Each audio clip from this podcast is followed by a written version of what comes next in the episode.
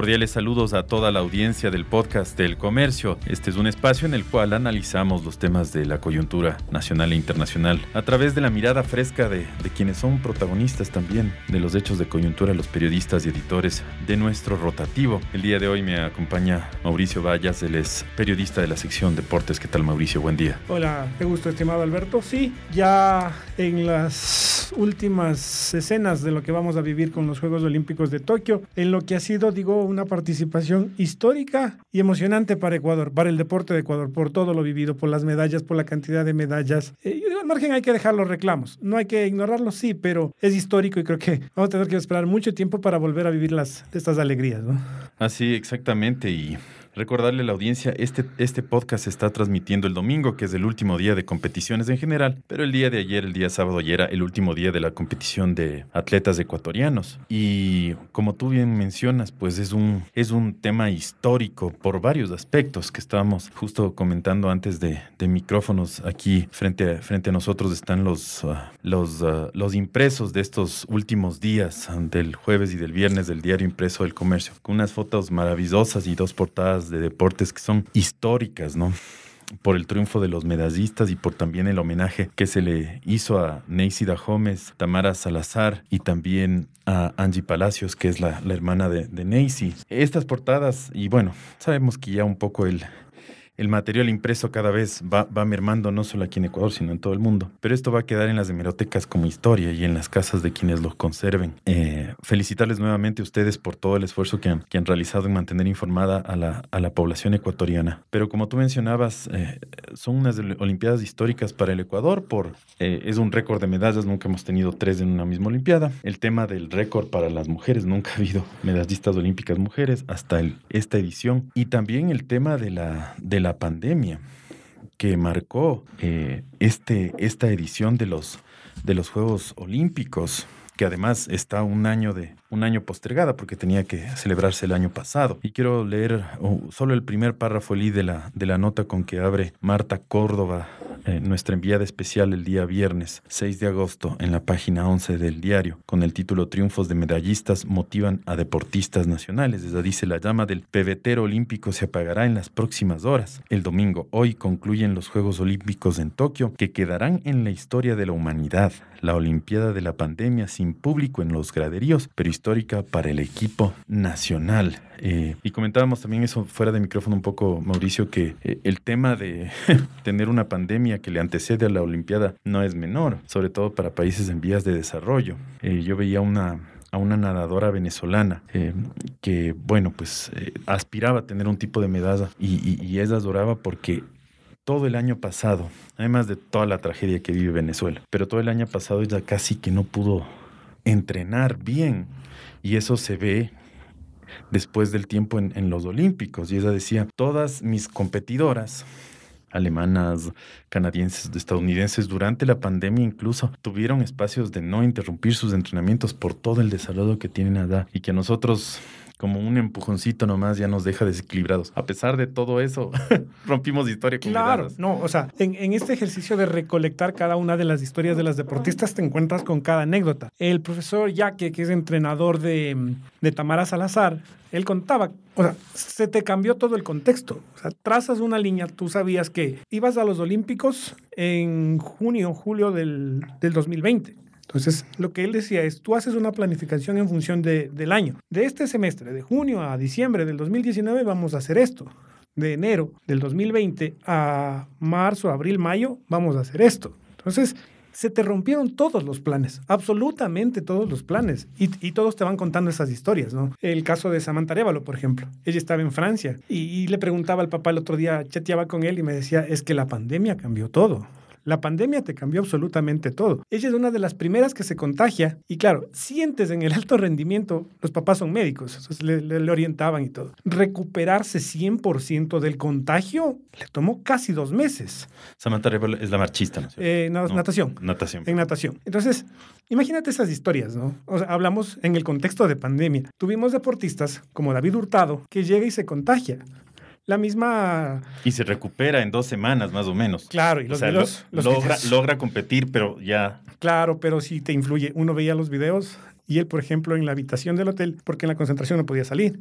lo ves trabajando con los colchones, haciendo flexiones con los colchones. En ese contexto, contaba Nacy en su arribo al país, la pregunta fue cómo, cómo influyó el hecho de que marcó el falso positivo en, en España. Y claro, ella decía, entré en una desesperación total, perdió dos kilogramos. Que eso para el levantamiento de pesas E- Es importante. es una locura. Dos kilogramos es una locura. ¿Por Eso qué? te limita. por el estrés, porque marcó falso positivo, porque no podía llegar a Tokio, tenía que dar negativo para poder entrar. Entonces, ella dijo, fueron más o menos tres días. No dormir, perder peso, no comer. O sea, es un contexto, para entender el contexto en el que estamos hablando, ¿no? de, de la pandemia y cómo han sido estos Juegos Olímpicos. Eh, aterrizado a Ecuador y claro, cada uno tendrá su historia, ¿no? Y cada uno tendrá su, su anécdota de estos Juegos Olímpicos. Ujú.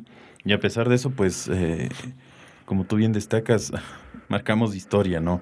Eh, por esfuerzos propios, por también esfuerzos de entrenadores. Eh, leía también al, aquí a uno de los eh, entrenadores eh, de las eh, pesistas eh, de, de apellido- apellidos de Arena, que es, que es ya famoso también. Walter. Llerena. Ajá. Como todos estos ejemplos generan una inspiración en nuevos deportistas de decir sí, sí podemos, ¿no? O sea, y no solo en fútbol, y no solo limitados a un solo deporte. Y, y uno dice, bueno, puede pensar erróneamente que es un tema no tan competitivo en ciertos deportes, entre comillas, pero te puedes dar, o sea, ya en nivel Olimpiadas, vos te das cuenta que son miles de atletas que están persiguiendo el mismo sueño. O sea, literal. Y a pesar de eso, conseguir un puesto 20, conseguir un diploma Exacto, olímpico es, es un meritazo. Yo, yo creo que, eh, o sea, este es el gran mérito de alcanzar diplomas olímpicos. Te demuestra que estás codeándote con la élite. Y eso contaba Alfredo Campo, por ejemplo, en la rueda de prensa, el chico cuencano que compitió en BMX. Entonces él decía, parece un sueño, pero estás codeándote con la élite del mundo. O sea,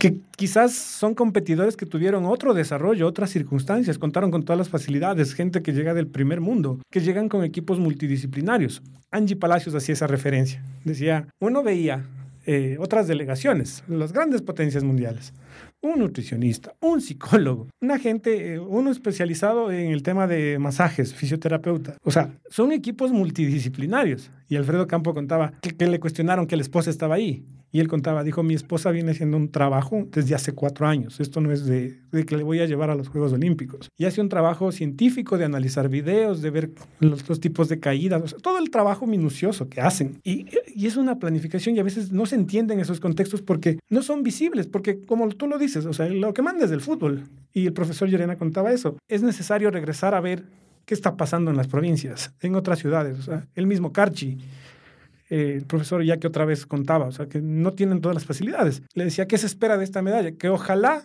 se encuentre una metodología de encaminar talentos que están ahí, o sea, que, que, han demostrado que llegan, a pesar de las adversidades, a pesar de los problemas, están ahí, ¿no? Efectivamente, lo que, lo que tú dices me llama muchísimo la atención. Y no solo, no solo de los países, digamos, más desarrollados del, del globo, que siempre tienen muchas más facilidades y sus contextos son totalmente distintos, sino incluso de países de la región. Eh, yo me acuerdo que este famoso periodista que, que narró el- la llegada del, del Giro de Italia, el periodista argentino de, de Carapaz, hace algunos años, él comentaba que incluso en Argentina ellos mandaron como 200 atletas y con un montón de facilidades y no llegaron a tener las, las Sí. medallas que tuvimos nosotros. O sea, están incluso muy por debajo de nosotros. Es- No sé si México también está en, en- en el mismo tema. Los vecinos nomás hay que ver. El otro día leía un análisis de Perú. Y claro, y en Perú no tienen medalla de oro. ¿Qué está haciendo Ecuador? Tienen tres. Tienen tres. O sea, yo sí creo que hay que revisar qué se hizo bien y revisar qué se hizo mal también en este proceso. Eh, Lo que ocurrió entre el 2012 y el 2016 y, y ahora este 2021, que son las últimas dos ediciones de los Juegos Olímpicos. Ah, algo se hizo bien, ¿no? Yo creo que algo sí se hizo bien y allí hay que buscar y encontrar qué se hizo bien y sobre esas bases fortalecerse. Ujú. Y como tú decías, eh, bueno, anécdotas hay, hay millones, sobre todo de adversidades ya personales, no solamente el tema de la adversidad ah, de, de- de preparación.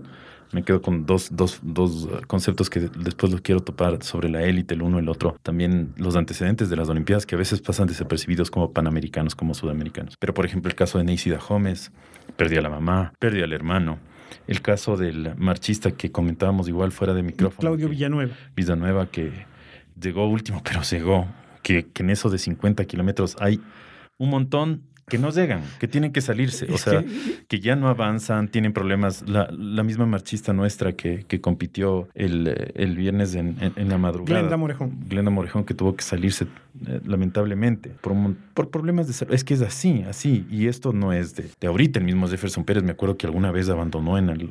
Ah, tienes que ser así, pues es tu salud también pero esas adversidades y él eh, también ha perdido familiares, eh, el tema de lesiones, el tema de que tiene que, trabajar en sus momentos libres como, como conductor, o sea, eh, y otros que han perdido igual padres, hermanos. El, tema es, es bien fuerte, ¿no? No, es muy fuerte. Y, quizá a veces esas son las historias, porque siempre se cuenta la, la historia del que llega primero. Acá con Villanueva fue la escena particular y creo que es la que ha dado la vuelta al mundo, porque él rompe en llanto, ¿no? Su llegada es el último eh, en unas condiciones muy adversas. Hablamos una sensación térmica de 32 grados. La deshidratación era brutal. Se retiraron como 10 marchistas, pero él estuvo ahí. Y, claro, después en su post en el Facebook contaba que estuvo lesionado de la rodilla, que no pudo entrenar, que a pesar de eso, o sea, que él no quiso renunciar a los Juegos Olímpicos por cumplir el sueño. Sí, llegó último y, quedará para la historia.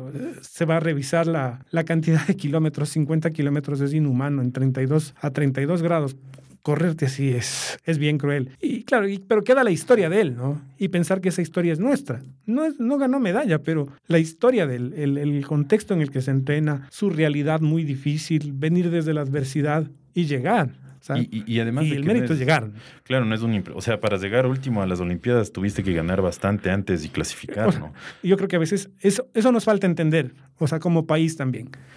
Es, cierto, hay disciplinas en las que hemos quedado codeándonos con el último lugar, no solamente en marcha, en otras también. Y, ahí a veces la gente cuestiona, pero ¿para qué van si no está? Oye, estar ahí es un mérito. Claro. Hay un gran mérito en estar ahí. Con la chica Glenda Morejón había mucha gente que se pegó la madrugada para ver y lamentablemente no llegó. Llegó Paola Pérez en el 90. además es jovencita, ¿no? O sea. Glenda Morejón tiene 19 años. Claro. El contexto, otra vez volvemos a lo que decíamos hace ratito. Ella tuvo que dejar Ibarra, irse a Cuenca para terminar su proceso de adaptación y se fue con toda su familia. No es fácil arrancarte del lugar donde naciste, donde creciste y cambiarte de ciudad. No es tan sencillo porque tu entorno a veces influye mucho te vas a una ciudad que no es tuya, con tu familia, la mamá tuvo que aprender de nutrición, vivir eh, los entrenamientos muy distintos a cómo eran sus trabajos en, Ibarra, hacerlo en Cuenca. Es el esfuerzo que hizo. Tiene 19 años. Ojalá para la siguiente Olimpiada. A veces también yo sí creo que sí influimos mucho los periodistas, porque es como, con Glenda hay una posibilidad y con Glenda y con Glenda y con Glenda. Esa presión al deportista le termina matando. Le termina jugando en contra le termina jugando en contra. Había una, esta nadadora en aguas abiertas también tenía esa presión. sí, o sea, si le tiras, no te puedes desconectar de lo que se dice en redes sociales. Porque por ahí un medio colega, no sé, bueno, dijo, e, esa es la favorita y la número uno. Y todos nos quedamos chutos. Ya, qué, qué, qué, tajante sentencia. Sí. Había un entrenador, Miguel Ángel Ramírez del Independiente, él te decía, los medios son de etiquetar sencillito y facilito, ¿no? O sea, es favorita y es favorita y se va con la etiqueta de favorita. Y después, cuando se cae, ahí ya te das con la piedra en los dientes. Claro, y a veces, le das un corto, o sea, una cosa Y hay que entender lo de Glenda, a mí sí, porque mucha gente le ha caído que no, tiene 19 años, otra vez es una chica que llegó a los Olímpicos y se está codeando con la élite. Uno, digo, cuando uno empieza en la profesión, cuando uno empieza en cualquier cosa, sientes nervios, pues sientes miedo y la reacción corporal de cada uno es diferente. No se diga a nivel deportivo. Los problemas estomacales que dice el COE sintió deben ser reacción de eso, ¿no? No es sencillo estar a ese nivel.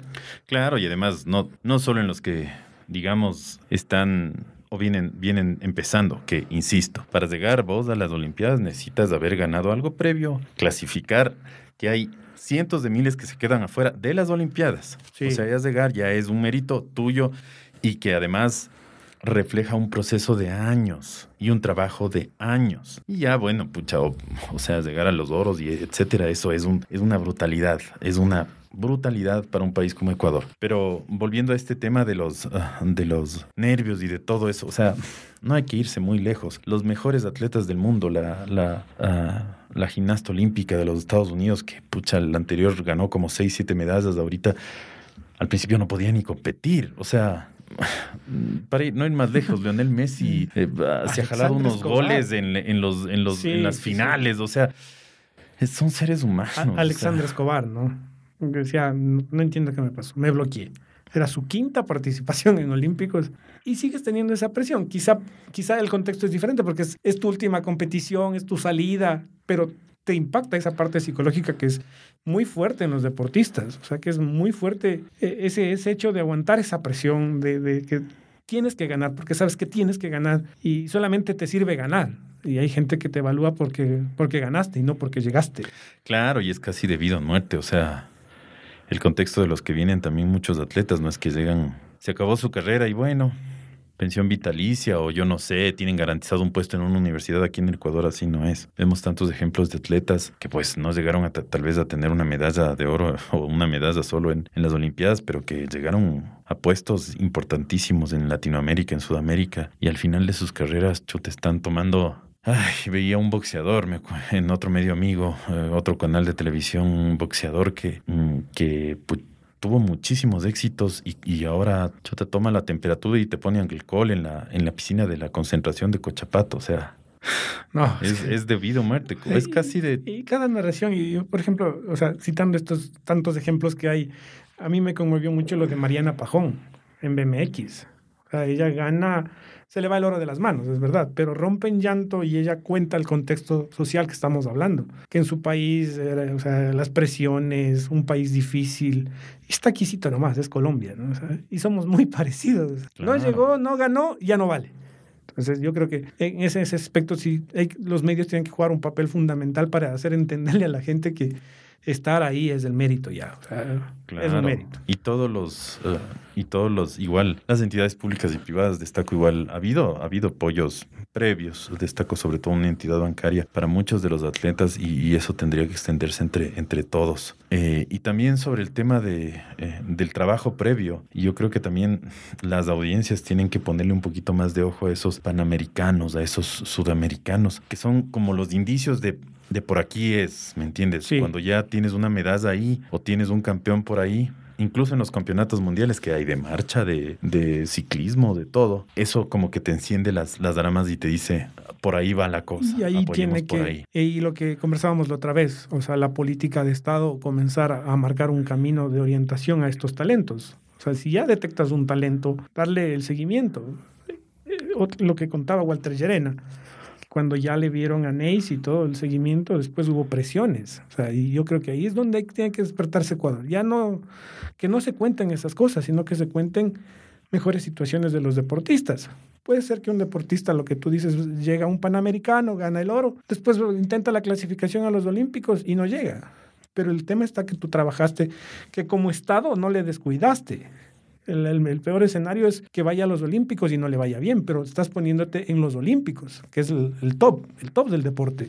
Claro. Esa política hacia allá yo creo que tiene que orientarse mucho. Ojalá que con toda esta experiencia, que lo decían el otro día la, la ministra encargada del deporte, se van a reunir con los deportistas, que les presten oído a los deportistas. Claro, y que se haga Eso es- seguimiento. Eso es clave. O sea, y estoy seguro igual en tema presupuestos. Se dice fácil aquí cuando hablamos del presupuesto general del Estado, etcétera. O cualquier presupuesto se perdieron. Ah, comparar en el Coca-Cola Sinclair que se botaron a la basura como 3 mil millones de dólares. Se dice fácil, pero ¿qué presupuesto tendrán los deportistas ecuatorianos? No sé. Llegarán a los 10 millones en el año, a los 20 millones. Ah, pero bueno.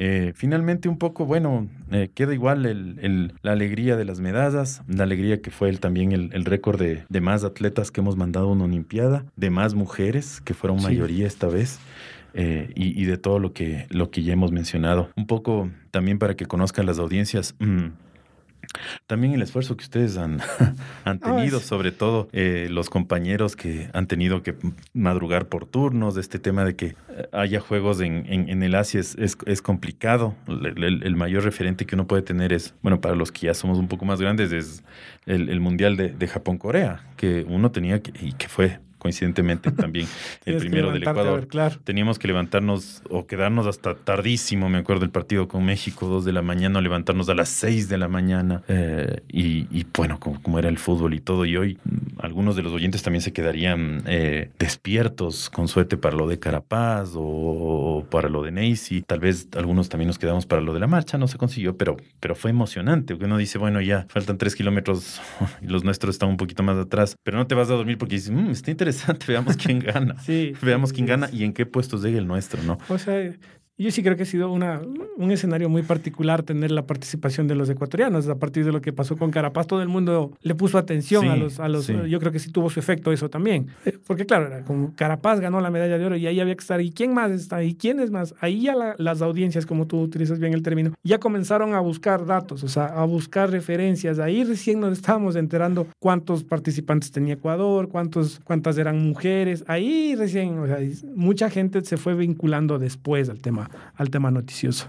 Efectivamente, y también que, que esto quede como, como una opción de vida el deporte, ¿no? Yo creo que también aquí en, en las ciudades grandes, coincidencialmente Quito, Guayaquil, como que esos atletas vienen más de provincia, ¿por qué será? Nos podríamos preguntar. Tal vez en nuestras ciudades grandes la opción de vida, la primera es estudiar la universidad, etcétera, etcétera, y al deporte no se le ve con tanta, con tan buenos ojos, pero es una opción de vida muy, muy interesante y, y sobre todo que te trae gra- mucha gratificación. Yo creo que también. incluso desde la parte académica, como tú haces referencia, la escuela, el colegio, hay hay que comenzar a ver al deporte con otros ojos y no como un castigo, porque Claro. normalmente te planifican la hora de educación física y es como hora de recreo. Claro. Ahí- yo creo que ahí hay, o sea, todavía no sé cuándo vamos a volver a clases, No, pero no so- desde ahí ya, o sea, no desde ahí ya tienes que comenzar a que vos la narrativa incluso, ¿no? La narrativa sea- de estas historias, comenzarlas a meter en los en las escuelas, en los colegios. Aquí, aquí es menos, sí hay universidades obviamente y de haber avanzado mucho desde que nosotros estábamos en la universidad, pero en los Estados Unidos, por ejemplo, y me imagino que en otras partes del mundo, el tener un atleta de estudiante es, se disputan, se pelean.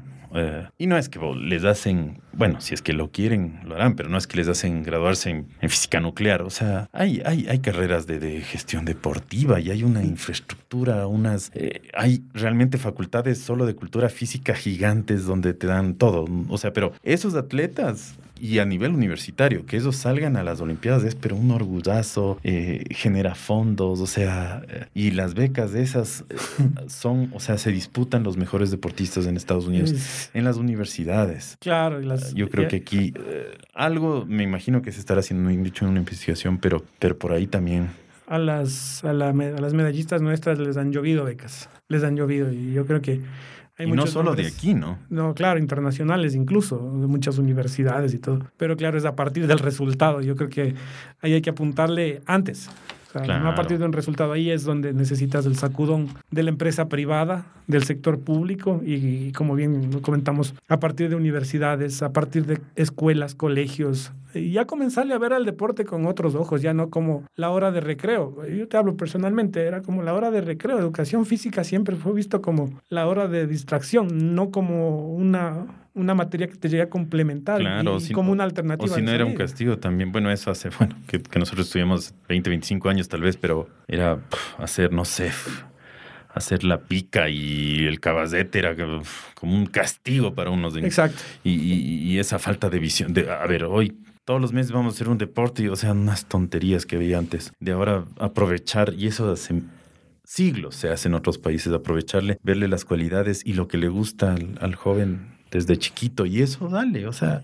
Sí, sí, sí. O sea, eh, bueno. Yo creo que esto, incluso desde el ejercicio periodístico, es, un, es un jalón de orejas. O sea, a que tenemos que estar más preparados en todas las disciplinas. a que tenemos que entender contextos, marcas, regresar a ver las historias. No centralizarte en el fútbol y el fútbol, sino siempre estar pendiente de otras aristas. No digo que vamos a olvidar el fútbol, pero siempre regresar Sí. a ver el, el otro lado. Y la formación académica creo que es clave en estos, en estos temas, porque Y además en realidad, o sea, también yo sí creo que Mea Culpa ha dejado expuestos en, en muchas falencias eh, a partir de esto, ¿no? Son tres medallas. Oye, son tres medallas. Esto es una locura. Sí, sí, sí. Y además, eh, como tú dices, eh, a- además de, de- de estas, eh, digamos, falencias que también dejan ver en, muchos, en muchas áreas de la sociedad, eh, creo que también hay unas, oportunidades brutales, sobre todo nichos de mercado. O sea, meterte ahí a hablar con la gente, hacerle mucho más visibles a los atletas, yo creo que entre mucha gente va a ser muy bien recibido, muchas audiencias. Y eso también genera recursos. Pero bueno, Seguiremos hablando de esto. Ha sido un mes fascinante, unas cuatro o cinco semanas fascinantes. Hemos tenido varios diálogos con, con Marta Córdoba, que ya regresa la próxima semana, con Tito Rosales, el editor de deportes, y contigo, Mauricio, y con felicitarte a ti y a todo el equipo de Diario El Comercio que se ha esforzado y que nos ha mantenido informados acerca de los logros y también, sí, pues de las participaciones buenas eh, o, no, o, no tan buenas, no tan, eh, digamos... para mí son todas buenas de los atletas ecuatorianos. Eh, felicitarles y felicitarles a todos por, por este gran trabajo. Un gusto. Eh, ya está a la vuelta de la esquina. Son tres años, ya tendremos Sí, París. sí, sí. ¿no? Ese Este es otro tema, ¿no? este es- o sea, es un abrir y cerrar de ojos. Y cuando uno le, le entrevistaba a Walter Llerena el, el día que estaba acá en, en Ecuador el miércoles, él decía, vea, mañana ya tienen que empezar a entrenar porque el- esto es abrir y cerrar de ojos y en tres años estamos en París. Y el ciclo olímpico es, ellos, nosotros hablamos en función de meses, ellos te dicen periodos. Primer periodo, segundo periodo y estamos adentro en un nuevo ciclo olímpico. Claro, que sigan cosechándose estos triunfos y estas participaciones y estos méritos y este trabajo y este esfuerzo, aunque no se ganen incluso medallas, pero que la gente esté ahí entregándolo todo, ya es un reconocimiento y una inspiración para todos, jóvenes, adultos, que los ecuatorianos, a pesar de todas las adversidades, podemos lograr lo mejor, estar en la élite mundial en todo, en todo, en todo. Y sobre todo también en el deporte. Nuevamente, gracias Mauricio Un Vallas. gusto, un gusto, El- Alberto. Él es reportero de la sección de deportes, a, todo, a toda la sección de deportes y a todo Diario El Comercio que eh, se ha esforzado y hecho esto tan, tan maravilloso, vivir estos, estos olímpicos históricos. También les acompañó Alberto Araujo, editor de nuevos productos. El día de mañana un nuevo podcast. Que tengan un feliz feriado.